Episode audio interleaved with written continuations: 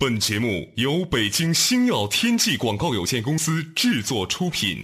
山海如此多娇，引无数英雄竞折腰。数风流人物，还看我是梁东。大家好，我是吴伯凡。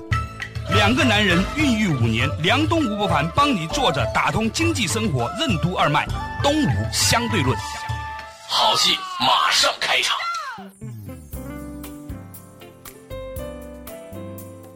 作者打通经济生活任督二脉，大家好，欢迎收听《动物相对论》，我是梁东，对面依然是二十一世纪商业评论发行人吴伯凡，伯凡你好，大家好。较早之前我们谈到这个话题，就是大数据时代，哈，说呢这个大数据时代呢应用到了所有行业，医疗行业、金融行业、通信领域。以前互联网人明白的事儿，现在全世界人都明白了。嗯，这个事情呢引发了一个很有趣的现象，嗯啊，我想跟您分享一下，就是呢现在所谓的叫我的地盘听我的，都是个性化嘛。嗯，但是我发现其实人们越来越不个性化。我有个朋友。他呢，以前呢，经常从广东到北京来啊。他跟我说，他发现了一个现象。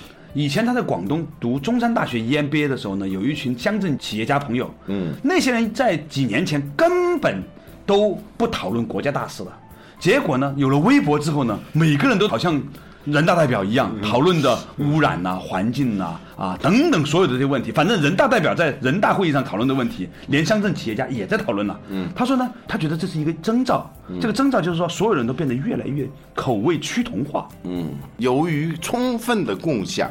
导致呢，我们一方面信息平等，对，同时呢要追求自由嘛，对，自由就意味着个性，但是那个个性有时候就成问题了，嗯，当平等的时候，嗯，这个个性就变得很难了。我们以前讲过磨光理论，就是说信息的有效性在好多时候它不是充分的共享，恰恰是不被共享的时候它才是有用的，对，啊，堵车高峰的时候，你知道某个胡同是可以走的话。只有在少数人知道的情况下，你这个信息才是有用的嘛。如果是全北京市都知道那条胡同到六点钟的时候不堵车，那完了，那一定这个时间很快就会知道的，因为现在大家都用导航系统了。现在导航系统呢还没有建立起那种指导性，比如说跟这个交通的这个比赛呀和这个可选择道路之间是吧？对。它如果一旦建立起一个更好的回馈效应，就像谷歌这样的搜索引擎公司，他们为什么要做这种导航系统呢？嗯，其实他们更多的是以后要把这个数据全部充分共享。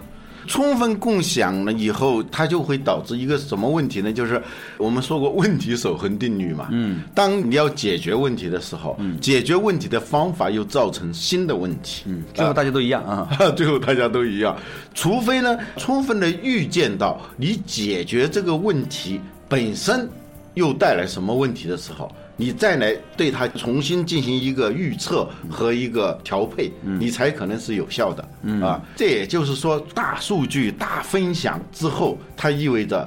到底是你能否达到个性化？对我注意到啊，这本书《大数据时代》这个译者之一呢，周涛先生，我以前看过他写的一本书，也是跟人合著的，叫《个性化商业的未来》。嗯，他认为商业的未来就是个性化啊啊，原因呢就是商业越来越基于这种。大数据的分析，对，导致商家越来越懂你，嗯，越来越知道你的个性化需求，嗯，精准的向你推送这样的信息，让你去消费啊，这是他的一个结论。嗯，但是我觉得这只是完成了前半段，对，后半段呢，就是他没有预测到这个个性化的人也在接受和反馈的过程当中，变成了一个面目模糊的人。你想想，有时候经常看见哪儿什么一个大型的明星荟萃的一个地方出现那种撞衫的现象。对你想想，每一个明星那个时候都是抱着一个衣服不惊人死不休的那种态度，要完全的个性化。结果有时候很尴尬的，当你充分的个性化的时候，发现。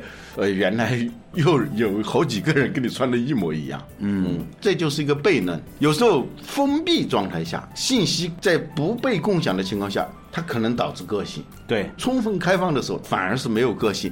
比如说啊，我们现在在互联网上，你可以定制各种各样的信息，你可以形成以你为中心的个人化的信息部落。对，微博其实就这样的嘛。对，当你看到一条异质化的信息的时候，嗯，你不愿意看到的。第一反应是什么？嗯，拉黑。嗯，如果第二天再出现一个这样，你就把他拉黑。最后的情况就是说，围绕着你的每天给你提供的信息的人，是你都认同的。都是你认同的，都是跟你差不多的。表面上你好像是可以自由选择的，其实你根本没有什么自由的。这就是佛教里面讲的相由心生，就是外界你看到这个世界的这个相啊，是由你内在的这个价值观判断决定的。嗯，相是心生出来的。嗯啊，所以我觉得现在我们越来越多的人会发现说。哎，我以前看微博，觉得大家都挺认同我的。结果你出了个什么事儿的时候呢？骂你的人突然出现了，因为这些人以前本来骂你的人，你根本没看见，你知道吧？所以越来越多的人会活到了一个自以为是的洞穴里面。而另外一方面呢，我们的趣味呢又被越来越多的那些大号所影响。比如说微博还好一点，很快微信，你知道微信这个事情最可怕的就是他每天推四条新闻，嗯，全中国人民都看着这同样的四条新闻。你新闻联播还有几十条呢，是吧？嗯只有四条新闻，它的影响力有多大？嗯，对啊，谁规定的说一个人只能看四条新闻？但是腾讯规定了，是吧？腾讯不规定，你也会规定的。对自己选择来选择去，最后就是一个自我循环式、自我强化式的单环学习，就是不停的强化你原有的东西。真正的学习，它应该是双环的嘛，就是它不断的从你现有的这个圈圈里头，嗯，出轨到另外一个圈圈里头，再出轨到另外一个圈圈里头，这你的视野才能够打开，你才可能颠覆你以前的那些预设，嗯，就是妨碍你能够做出更明智判断的那些心智模式，嗯。啊，这个事情有一个很好的比喻。有一天我在唱卡拉 OK 的时候啊，有一个老师给我做了一个演示。嗯，他说呢，当你把你的话筒对着那个音箱的时候，这个喇叭出来的声音就去到话筒，话筒因为它是又接着音箱的嘛啊，又回到喇叭，喇叭又去到那个话筒。于是呢，很快就形成滴的一声很尖的尖叫，就不会有声音了。他说这个东西叫正教效应。嗯实际上来说呢，我们每一天在强化我们所选取的资讯，那个资讯呢反复强化了我们这个意识。于是最后呢，我们变成了一个非常狭隘的人。这个狭隘的人呢，还自以为自己是自由的。对，前面我们讲过李安嘛，嗯，有个采访我看了印象很深，嗯，李安的弟弟叫李岗，嗯，当被问到说你最佩服你哥哥的是什么，嗯，他也没有佩服他哥哥能拿多少个奥斯卡，拿多少个金熊什么的，对，他说我最佩服我哥的就是他从来没有说过别人的坏话，嗯，我当看到他这个回答的时候啊，我有点反应不过来，但仔细一想，真的是你能够做到这一点，那这个人真的是很不容易的，就不说别人的坏话，嗯就是一种完全开放的心态。嗯，除了完全开放之后，可能还是另外一种智慧。嗯也许他早就意识到了，就是你说错的每句话，最后呢都会被回想回来。这个东西我们以前觉得很玄哈，念念不忘必有回响。那你现在想想，你在互联网上就是这样的，嗯，你敢在互联网上说任何一个人的坏话，很快那个人会看到，然后呢他会回向给你。嗯，我说在互联网上也有一个米兰达宣言，对啊。网上的米兰达宣言，嗯，米兰达宣言就是美国的警察或者香港警察也都是这样的、嗯嗯，抓人的时候都要说那一段话，对。你可以保持沉默，你说的每一句话都将被作为正当正果，将会对你不利。在互联网上，他真的是这样啊，就是你可以保持沉默，你说的每一句话都可能作为正当正果，将会对你不利啊，这是另外一回事啊。我当然也可以解释说。李安很少有人骂他，嗯，哪怕他的成就那么高，但是呢，骂他的人很少。也许他修炼很深，他从来不说别人的坏话。但有一次啊，就是某个人用激烈的言辞骂他，嗯，这个人当年好像是差不多，就一般骂你的人，在很大程度上都是跟你们有某种相似的地方，嗯。啊，就是培根说的，皇帝一般是不会受到嫉妒的，除非是他的兄弟，是吧？一般骂你的人都是想得到你现有的东西，嗯，跟你一样，也朝着一个目标，但是你得到了，他没得到，而且距离还没有太远。对他觉得至少他认为跟你是一样的，所以就会拼命的骂你。啊、很多时候我们骂别人，其实在骂自己嘛。恨铁不成钢，又不好意思骂自己，就开始骂别人，通过贬低别人，让自己感到一个平衡啊，感到心安。好像是他弟弟把骂他那篇文章给他看的时候，他就给出了一个习惯性的含蓄的淡淡的一笑。不反应。后来发现他一直是这样的。当听到别人用激烈的言辞骂他的时候，他都是很含蓄的，有一点歉意，又有一点那个淡然的那么一笑啊。嗯，稍事休息，马上继续回来。作者打通经济生活，任督二脉，东吴相对论。在信息充分共享的大数据时代，有个性为什么越来越难？什么是磨光理论？基于大数据的现代商业越来越了解顾客的个性化需求，但为什么这种迅速挖掘每种个性并将其反馈给大众的过程，也就是消灭个性的过程？什么是互联网的米兰达宣言？聪明和智慧有什么区别？智者为什么大多具有大数据时代的思考模式？欢迎收听《东吴相对论》，本期话题：大数据之下期。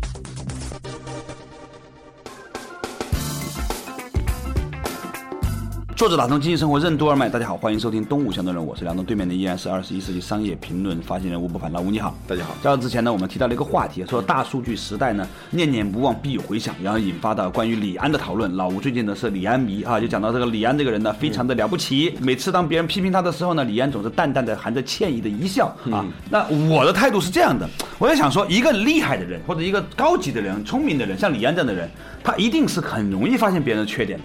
因为你想嘛，他能做到你想都想不到的事情，所以 他一定能看到很多你的缺点。为什么他对于别人的缺点保持那样的从容？嗯，啊，就是说他除了品格的因素之外，还有没有智慧的因素？嗯，我后来觉得哈，佛陀之所以高级或者伟大的人吧，聪明的人啊，我们把它扩展出来，他之所以高级的原因，除了他品格好以外，一定他明白了一些东西，令他可以呈现出这样的一种状态。嗯。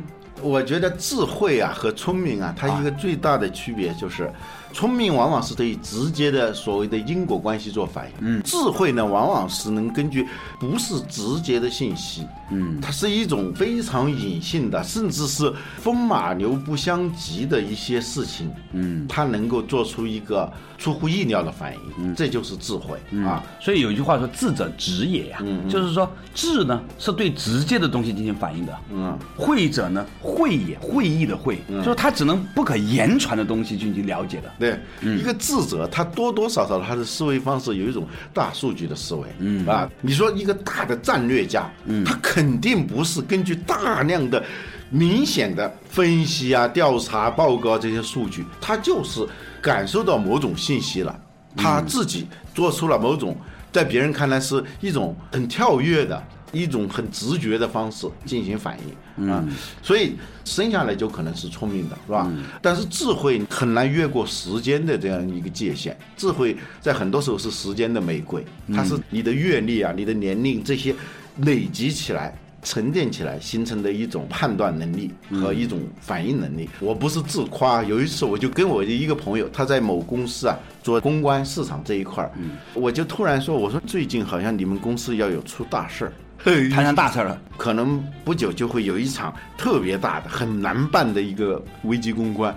他说：“你这从何说起？我跟他关系很好嘛。”我说：“我真的没有什么直接的证据，但是就是一种模糊的感觉。”嗯，果然不到一个月出一个大事啊！我后来分析，可能是有一些零零星星的信息啊，一次两次汇总到我这儿来的时候。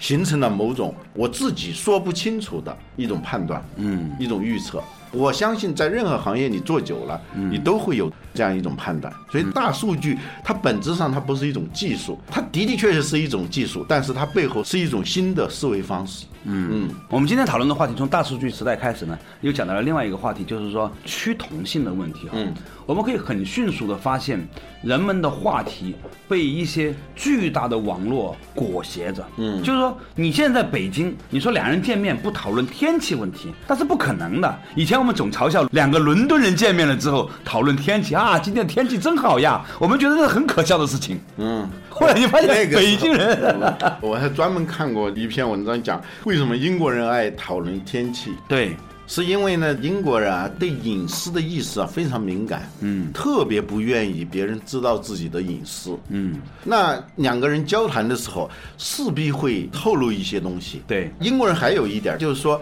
他一方面不愿意让别人知道自己的隐私。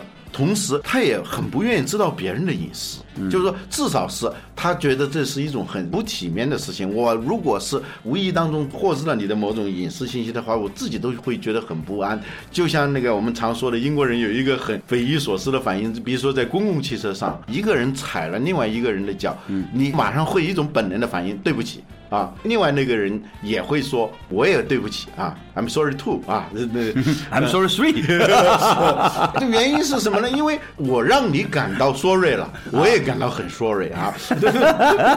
由于这样呢，英国人啊就要谈一个跟个人最没关系的话题，嗯，但是又都充分共享了的话题，嗯，那就是天气，嗯。啊，现在是什么问题呢？你说的是大家爱谈什么什么雾霾呀，又是什么什么哪儿的这个沙尘暴什么，这个呢很容易趋同的原因是因为我们充分的共享了，对，所以呢，我的重点就是说，这个大数据呢，它挖掘之后它，很快会形成某种共识。但是呢，互联网时代呢，又是没有秘密可言的。当一个人知道了一个大数据的真相的时候呢，很快大家都知道了，是吧？嗯，你知道现在有一些公司你在做类似的事情了。嗯，有些公司呢发现呢，它可以做一些相关性的研究，比如说你想买 IBM 的股票啊，它可以透过 Twitter 或者 Facebook 看到 IBM 的股票每一天的这个涨幅、落幅的这个比例和提前三天人们讨论它的时候是偏向于正向还是负向这一些的这种建立相关性。也许它没有直接的因果律，但是它可以带来某种的趋势。但是如果这个信息变成所有人都可以订阅的东西的时候，嗯，你理解吗？那么它就不准了，因为呢，它就会再一次反叫回来，影响了它的股价。嗯，对，过去说的北京四大俗嘛，嗯，什么后海泡吧什么的，那个对啊本来后海泡吧是一个很，还挺高级的事儿。它起码不同于三里屯嘛。对，啊，结果是很多人为了追求个性啊，啊不去三里屯，不去七九八，去那个后海啊，啊 结果 这这三个地方是同等程度的 庸俗嘛？对，而且是更庸俗，因为大家一起都获得了这个所谓个性化的信息的时候，嗯啊，好像所以从这个角度上来说，一个人的粉丝数啊和他的庸俗程度呢，应该成正比。就是微博上，对，是吧？你有多俗，你有多大众，你就有多少粉丝。因为呢，你引发了多少量级的人的共鸣。嗯，数量越多，一定就是越大众的嘛，对吧？呃，或者他是这样，就是说，哪怕是你有个性的话，你必须要把你的个性收敛，你要对你的言论、对你的态度进行平均化处理。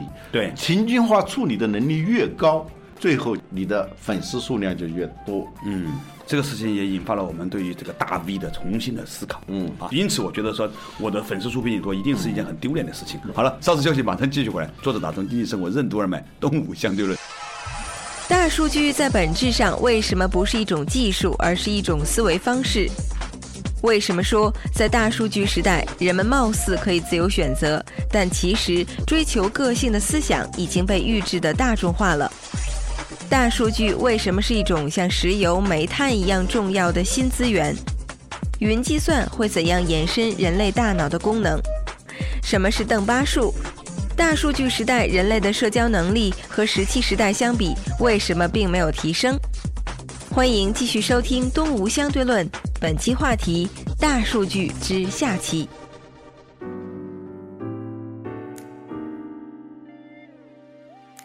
作者打通经济生活任督二脉，大家好，欢迎收听东吴相对论，我是梁东，对面的依然是二十一世纪商业评论发行人吴不凡，老吴你好。大家好，我们较早之前呢讲到一个话题啊，就是在大数据时代呢，由于每一个个性的东西都迅速的被比照、被汇总，然后呢被某种数据挖掘出来，从而又反馈回来大众，所以呢，反而呢个性变得越来越难。只要你进入这个系统之后呢，你会发现你其实只是众人当中的模糊的一个啊。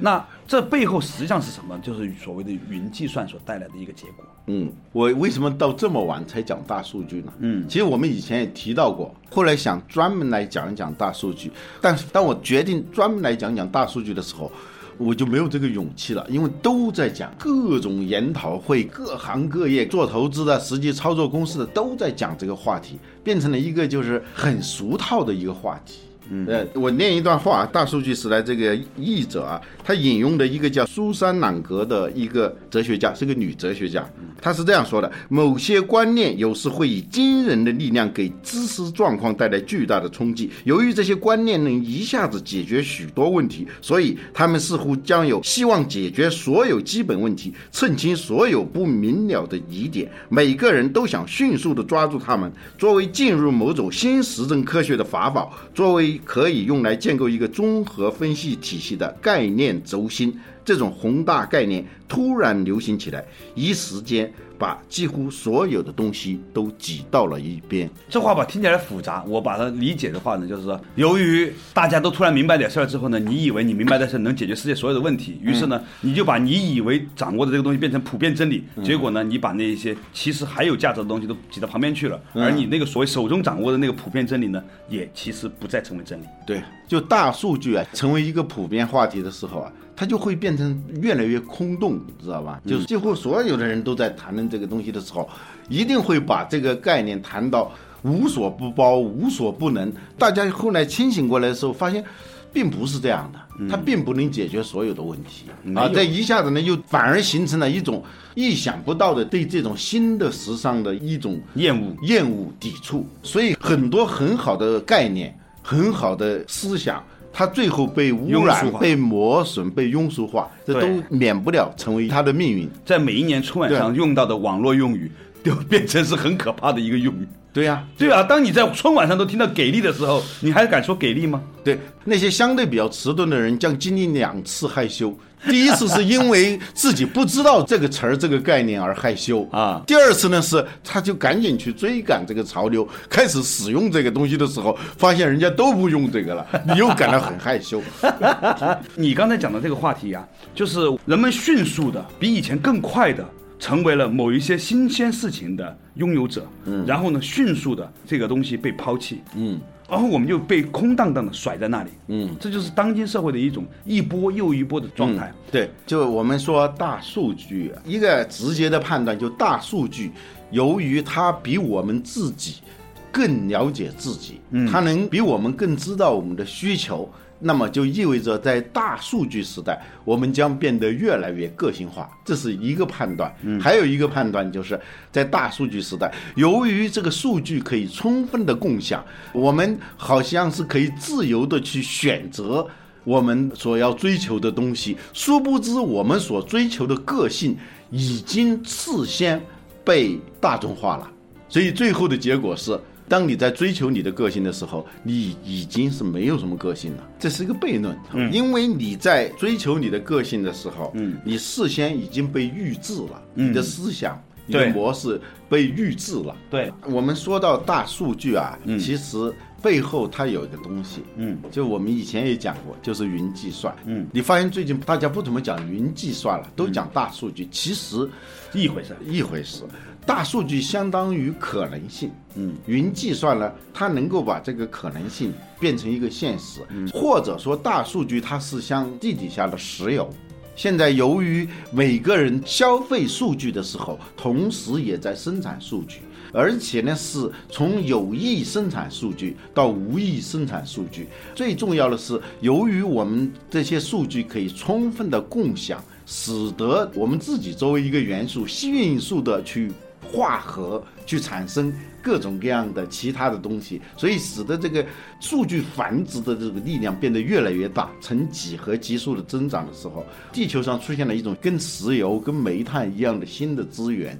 石油、煤炭在人类还没有挖掘、开采它们的转化为能量的时候，能量的时候，它已经在那儿了。对，但是呢，由于我们没有这个能力，所以它就跟不存在一样。只有当后来我们能够把它开采出来，进行各种各样的提炼、加工、分解，最后能做成各种各样的产品。这个时候呢，石油时代、煤炭时代它才来临嘛。嗯，大数据时代背后就是云计算，就这个云计算，它是一种计算能力，就是一种独立于个体、独立于终端的超强的计算。我们称之为叫人类共同的大脑。对，刚开始的时候，我们是用我们桌面计算机。啊，就是非联网的计算机来外包我们大脑的某些功能。对，啊，我们的记性不好，我们把它存储在电脑里头。啊，我们写字慢，用电脑打字它快。啊，就是外包了很多人脑的功能，但是这个外包能力跟后面的联网的计算机相比是很弱的。过去只是电脑联网，电脑与电脑之间的联网，现在不是，现在是电脑本身既是个终端，它也是一个计算中心。对我们个人来说，现在呢，就是所谓云计算呢，就是说我们家里头的水井我们不要了，嗯，我们用自来水厂的水，嗯，我们只需要拧开水龙头。就可以用这个水了。嗯啊，我们电也是这样的哈，我们用电，我们不用自己在家里头有个发电机，通过这个电网，我们只要打开开关就可以了。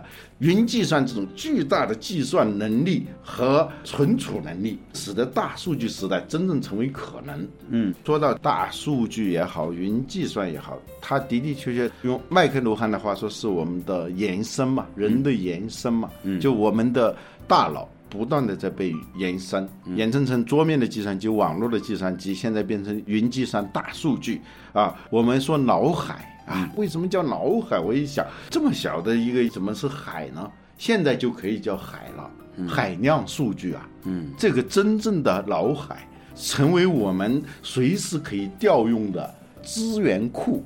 这个好像是人类一下子就膨胀了。因为我们都可以共享这个大脑，对啊，任何人都可以通过一个终端让这个大脑为你服务。这表面上我们的能力是提高了无数倍，这真的是无数倍。你想想这个存储，我的第一台电脑，你知道那个硬盘是四十兆啊，后来花了好多钱换成了六十兆。当后来发现有一个 G 的电脑的时候，我看到别人用那个电脑的时候，简直是羡慕的不得了啊！现在你想想，这个 G 已经被 T 所代替啊，一千零二十四 G 等于一 T 啊。一千零二十四 T 呢，又叫一个 P 啊，对，那个现在还有一折啊，那就比它更高了。你想想，在短短的二十年里头，我都经历了从六十兆到六十 G，可能马上就要六十 T 的这样一个状态，是不是意味着一下子我就聪明了几万倍呢？其实不是这样的。最近我看到有一篇文章讲的是邓巴数，就是有个叫邓巴的人。